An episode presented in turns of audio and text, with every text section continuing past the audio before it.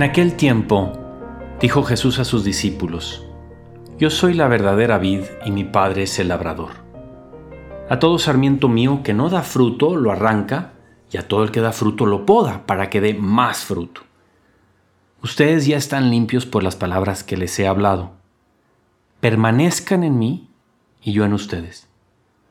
Como el sarmiento no puede dar fruto por sí si no permanece en la vid, así tampoco ustedes si no permanecen en mí.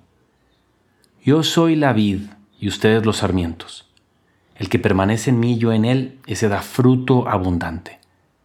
Porque sin mí no pueden hacer nada. Al que no permanece en mí lo tiran afuera, como el sarmiento, y se seca. Luego los recogen y los echan al fuego y arden. Si permanecen en mí y mis palabras permanecen en ustedes, pidan lo que desean y se realizará. Con esto recibe gloria mi Padre, con que den fruto abundante. Así serán discípulos míos. Querido amigo y amiga, muy buenos días, ¿cómo estás? O buenas tardes, depende de cuándo estás escuchando este podcast. Sabes, el otro día me tocó conversar con una persona que había estado bien cerquita de Dios en un tiempo. Incluso me pidió acompañarla en un evento importante en su vida. No pude yo estar ahí porque estaba en otro país. Y bueno, pues la contacté y su vida ahorita estaba pasando por un momento bastante oscuro, al menos según sus familiares, y, y esa persona no estaba lista para admitirlo, pero sí estaba como sufriéndole. Y cuando yo empecé a hablarle de algunas cosas de Dios sin saber yo que se había alejado mucho de Dios, sino simplemente pensé, bueno, tuvo esta, esta, este sinsabor, esta, este evento, pero pues ella seguro que sigue entendiendo el lenguaje de las cosas de Dios. Y entonces me hizo una serie de preguntas que hicieron que yo dijera, no vayas a discutir, échate para atrás. Pero así preguntas como, bueno, ¿y a la iglesia qué le importa? ¿Y quién viene a juzgar? ¿Y ¿Por qué me quieren decir a mí cómo hacer? O sea, si la vida es tan sencilla, la vida es para amarnos, es para entregarnos, y si, si metes la pata, pues te levantas. Y, y yo dije, bueno, de hecho, tiene razón en algunas cosas, pero se ve que hay mucha confusión ahí en, en ella. ¿Qué había pasado? Que quizá durante los últimos dos años o año y medio, ella se había alejado del fuego. Y cuando te alejas del fuego, enfrías. ¿No te ha pasado, por ejemplo, que muchas veces adoptas un hobby nuevo, supongamos que de repente te encanta la lectura o la fotografía o la pintura, y de repente empiezas a encontrarte mucha gente que pues le gusta lo mismo que a ti. Oye, ahora pareciera que a muchos les gusta la fotografía.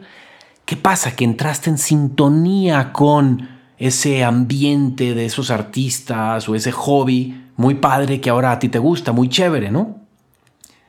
¿Y qué, es lo que sucede?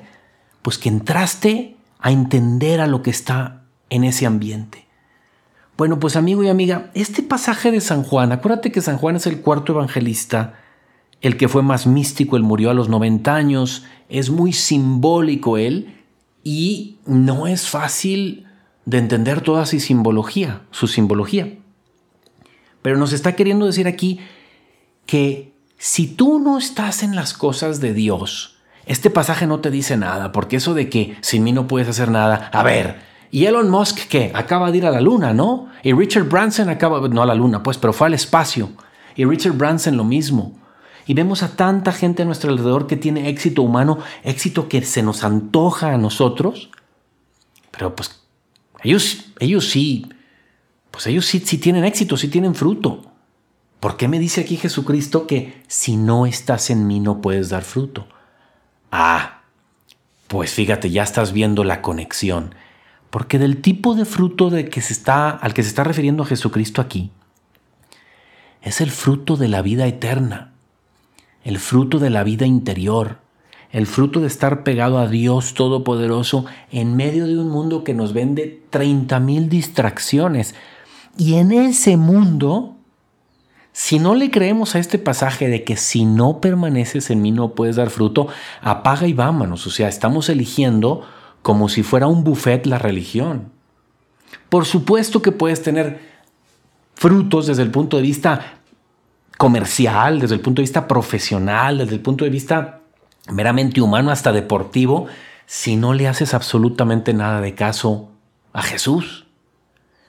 Pero si realmente quieres tener fruto en aquello, en aquella vida, en aquel mundo para el cual fuimos creados, que es la vida eterna, tenemos que estar cerca, eh, estar cerca de aquel que nos lleva a esa vida eterna. Pero sabes que no te vaya a pasar como a esta persona que cuando te has alejado, pues este lenguaje no se entiende. Es foráneo a tu alma. No tienes un sabor en el paladar para este tipo de postre, para este tipo de dulce. Y entonces uno toma este pasaje en la misa y dice, ah, pues es puro cuento. Yo veo gente que tiene fruto y no está cerca de Dios. Ojo, tienes que distinguir. Y al igual que cuando empiezas con la fotografía, empiezas a tener sabor por cosas de fotografía. O cuando empiezas a cocinar y empiezas a encontrarte otros cocineros y empieza a gustarte muchos sabores y muchos olores, pues eso que se le llama la connaturalidad con ese ambiente, lo mismo hay que adquirirlo para las cosas de Dios. Claro está que si yo no, como decimos en México, si yo no pelo a Dios, o como dicen en Sudamérica, si yo no le paro a Dios, no le hago caso, pues estas cosas no me dicen nada. Y entonces yo creo que sí voy avanzando en la vida realmente sin avanzar. Es muy curioso una frase que escuché una vez que dice, cuando estás fuera del camino o, desorientado, desorientada, entre más corres, más te alejas del destino. Hay que estar orientado hacia el camino. Y así vayas despacito, es mejor ir despacio por el camino que corriendo fuera de él. Y en ese sentido se puede entender lo que nos dice Jesucristo. Sin mí no puedes hacer nada. ¿Nada para qué? Para la verdadera vida. Querido amigo o amiga, si esto te sirve, si nutre tu alma, si tienes un amigo querido, un pariente al que le puede nutrir, compárteselo. Suscríbete, dígale, dile que se suscribe, que le va a dar un nutrimento todas las mañanas, todos los días. Soy el padre Jorge Obregón y me encuentras en Instagram en J Obregón G. Dios te bendiga.